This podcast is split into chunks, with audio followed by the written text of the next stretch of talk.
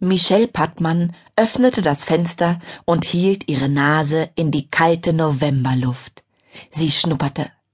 Roch es nicht schon ein kleines bisschen nach Schnee?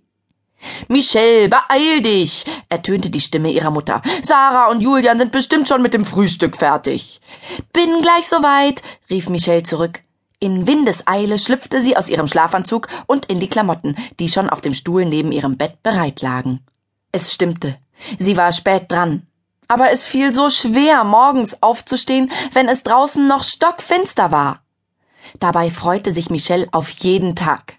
Nicht gerade auf die Schule, auf die hätte sie gut verzichten können, doch alles andere war sehr spannend. Ihr Leben war ein richtiges Abenteuer geworden, seit sie mit ihrer Mutter von der Stadt aufs Land gezogen war und auf dem Rosenhof wohnte. In Michels Augen war der Rosenhof ein kleines Paradies. Es gab jede Menge Islandpferde und Shetlandponys und die Hofbesitzer waren total nett. Sarah und Julian, die beiden Kinder von Paula und Achim Leitner, waren inzwischen Michels beste Freunde.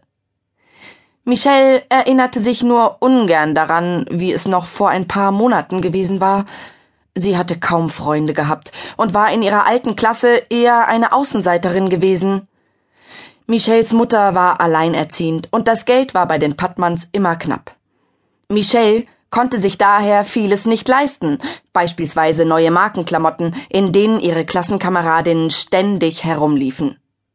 Aber jetzt lebten sie auf dem Rosenhof. Frau Pattmann arbeitete auf dem Hof als Haushaltshilfe. Sie verdiente da zwar auch kein Vermögen, doch sie und Michelle fühlten sich hier sehr wohl. Und die Leitners gaben ihnen das Gefühl, fast zur Familie zu gehören. Michelle! Jetzt klopfte Frau Pattmann energisch an Michelles Zimmertür. Es wird wirklich Zeit. Aber Michelle war fertig. Sie schnappte sich ihre Schultasche, die sie schon am Abend vorher gepackt hatte, und flitzte auf den Flur, wo ihre Mutter wartete. Sie trug Arbeitskleidung und roch leicht nach Pferdestall, denn sie hatte bereits geholfen, die Ponys und Pferde zu füttern. Michelle fand, dass es keinen besseren Geruch gab. Guten Morgen, mein Schatz. Frau Pattmann küsste ihre Tochter auf die Stirn. Du musst heute den dicken Anorak und die Handschuhe anziehen. Es ist kalt geworden. Hoffentlich gibt es bald Schnee, meinte Michelle angelte sich ihren Anorak und die gefütterten Fäustlinge von der Garderobe und klemmte beides unter die Achsel.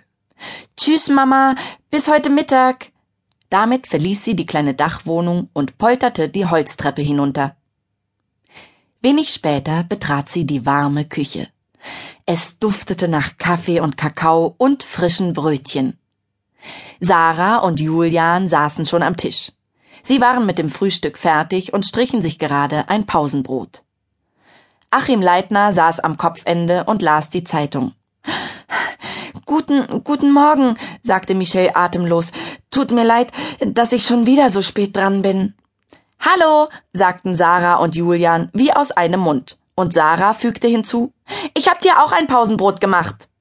Danke, das ist total lieb, meinte Michelle, quetschte sich auf die Eckbank und nahm sich ein Brötchen aus dem Brotkorb. Herr Leitner blickte von der Zeitung auf. Na, Michelle, gut geschlafen? Michelle nickte. Ja, bestens. Auf dem Rosenhof schlief sie meistens wie ein Stein, tief und fest. Hier gab es keinen Verkehrslärm wie zuvor in der Stadt, wo sie an einer stark befahrenen Straße gewohnt hatten. Michelle hörte zwar manchmal frühmorgens das Klappern im Hof, wenn die Leitners mit der Arbeit begannen, aber diese Geräusche störten sie nicht.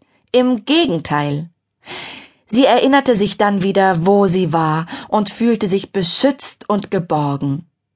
Hm, es ist kalt geworden, sagte auch Achim Leitner. Wir hatten Nachtfrost. Auf den Koppeln ist sogar das Wasser in den Trögen gefroren.